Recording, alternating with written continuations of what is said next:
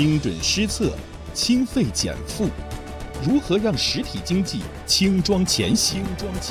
多路记者深入各地企业调研，聊经营看账本，记录变化点滴感知。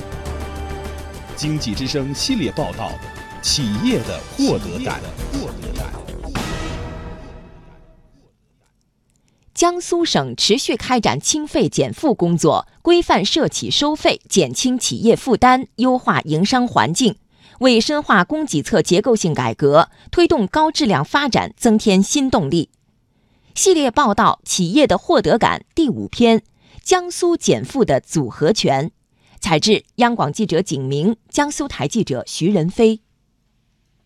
用电、用水、用气等用能成本是企业的重要支出。主营产品风电主齿轮箱年装机总量位居全球第一的南京高速齿轮制造有限公司是名副其实的用能大户。在物价部门协助降低用电价格后，效益显著提升。南京高速齿轮制造有限公司设备总监胡宏明。二零一七年，省物价部门进一步下调了电网电价。这半年，我们公司减少电费支出两百三十万元，还通过电力需求侧改革，使全年呢又减少了电费支出四百二十万元。二零一七年降低用电成本大概在六百五十万元。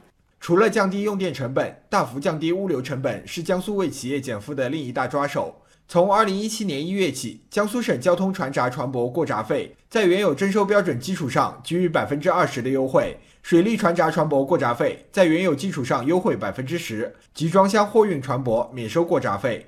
仅这几项，二零一七年江苏全省高速公路车辆通行费和船舶过闸费共计优惠减免二十七亿元。物流企业江苏汇龙易通董事长施文静说：“降低物流成本，给他这样的多式联运公司提供了更大的发展机会。水路运输一吨一公里只有几分钱，如果铁路到一两毛，公路五六毛、四五毛。”快递是几块钱一公斤，水路运输是以分计，铁路运输是以毛计，公路运输是以元计。那你想想看，这个里面优化运输方式就非常的重要。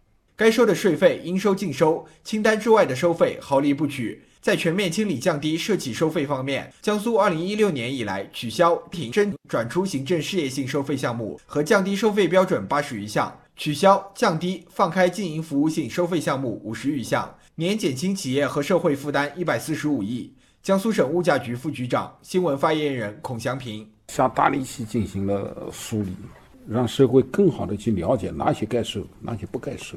特别像经营服务收费里面一些依托于行政政府部门的收费项目，还有一些依托于司法系统的一些收费项目。那么过去在监督和管理上难度是比较大的。